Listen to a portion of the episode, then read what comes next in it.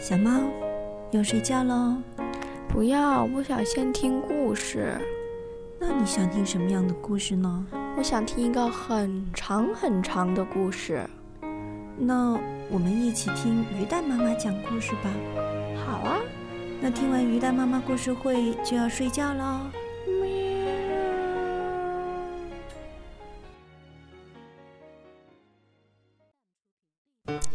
盗贼霍森布鲁茨居然从消防局里逃了出来。这次他不但是强盗，还做了绑匪。可怜的奶奶吃亏受罪。可是别以为奶奶是个软柿子，奶奶憋了一肚子的气，跟卡斯佩尔和赛博尔准备呀上演一场蘑菇汤计策。呵呵，大盗贼呀，大盗贼，看看你怎么重新落入法网吧！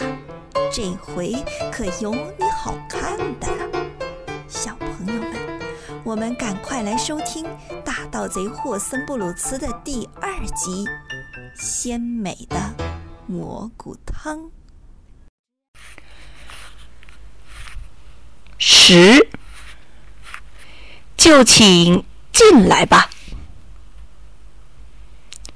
消防队停车房里一片漆黑，卡斯佩尔躲在门内的右侧，赛博尔躲在门里的左侧。每个人手里都紧握着一根大大的灭火棍。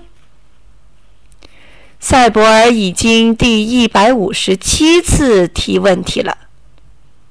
卡斯佩尔，你说霍森布鲁茨会不会来？卡斯佩尔回答道：“毫无疑问，你想，那个家伙他会放弃埋在地底下的宝贝吗？”赛博尔忍不住又痴痴的笑起来。嗯，可是这里太黑了，我们用灭火棍。他的天灵盖，呃，就是打他的头，砰！嗯，要是能看见他，那就更好。嘘，先别吵，先别吵。有人来了。嗯，是的，是有一个人骑着自行车从广场那边过来。他们又听到那个人把自行车靠在墙上。大盗霍森布鲁茨骑车来吗？哼，肯定是偷了个自行车。卡斯佩尔低声说道：“有人敲门了。”一个声音轻轻的问：“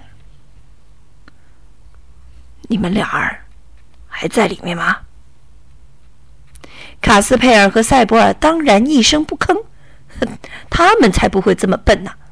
想让大盗霍森布鲁茨摸出底细，嗯，绝不能暴露自己。哎，说话呀，你们！我是警长，我是迪姆莫瑟尔。等着，等着，我现在就进来和你们在一起啊！卡斯佩尔心想：“哼，他呀，嗯，根本不知道那个警长迪姆莫瑟尔打昨天起就老老实实的躺在我们家床上。哼，你这个大盗贼还想骗我们？”咔嚓，咔嚓，外面有钥匙插进锁孔的声音。又听到转了两下，卡斯佩尔和赛博尔同时举起了灭火棍，屏住了呼吸。门被小心翼翼地推开，有一个人把脑袋伸了进来。月光下，哼，肯定是霍森布鲁茨。正像预料的那样，他穿着制服，戴着警长的头盔。哼，你进来呀！随着这一声大喊，卡斯佩尔一棍猛劈下去，正中头盔，而赛博尔也不失时机的又加了一棍。嘿，好，我们得手了，怎么办？怎么办？嗯，扒掉他的制服，嗯拿水龙头来，把他捆起来，把他捆起来。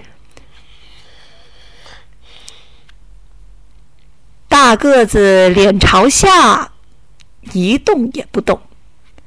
卡斯佩尔和赛博尔的协助，把他脱掉了制服，理所当然的把他的靴子、袜子全给扒了。然后他俩人用水龙带把他从下到上捆了个结结实实，又在他的头上套了一个消防水桶。卡斯佩尔说：“哼，你看，他就是这样对警长迪姆莫瑟的。我们现在也这样对他。”“嗯，就是。”赛博尔深有同感的答应着。停车房的门敞开着，月光倾泻进来，里面现在挺亮的了。卡斯佩尔和赛博尔把这个俘虏拖到了停车房最里面的角落里，扔在了消防车和墙壁之间。啊，对，就是迪姆莫塞尔警长当初被霍森布鲁茨扔到那个地方。卡斯佩尔说：“哼，他一个人是永远没办法逃掉的。”我呀，把他抢来的东西赶紧送回家去。你呢，留下来看守，等着我回来。嗯，没问题。赛博尔说着，不管有什么情况，我手里还有灭火棍呢。如果这个大盗贼敢轻举妄动，哼，我就给他来一下。刚说到这儿，话就被打断了。有人从外面把停车房的门咔嚓的一下关上了，两个人立刻陷入了黑暗中。紧接着又听到钥匙在钥匙孔里转动的声音，哒哒。哎哎，喂喂！卡斯佩尔大叫起来：“怎么回事？怎么回事？这里还有人呢！”他跑过去，用拳头捶门，用脚踢门，高喊着：“开门，开门！”但没有了回答。在围栏的小窗子外面，却响起了充满威胁的笑声。两个小家伙跑过去，只见小窗外面明亮的月色衬托着一个戴头盔的人的影子。这是怎么回事？又来了一个！我啊，两个由平传信的信差啊！卡斯佩尔和塞博尔顿时感到是在做噩梦。窗子外面的不就是霍森布鲁茨吗？可是，可是刚才他们用水龙头捆起的那个呢？哼，怎么样啊？没想到吧？这个声音确实确实是霍森布鲁茨，想引我上钩。放高明点儿！要知道，我可不是白痴，我是一个有学问的强盗。你们俩儿天生一对的笨牛！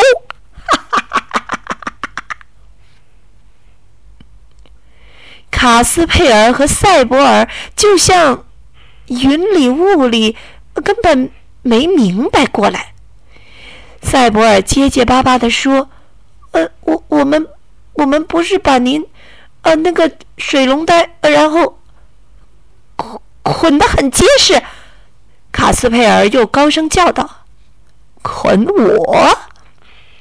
霍森布鲁茨反唇相讥：“我没被你们捆住啊，我怎么会让你们两个乳臭未干的小毛孩捆住呢？”你们在做美梦。哈哈，不不不，不是美梦，是梦见了卡斯佩尔的奶奶，是不是？不许提我奶奶！卡斯佩尔高声叫道。但大盗贼大声喊：“正好相反，我要跟那个老太婆算个账。我和她的好戏才刚刚开始呢。”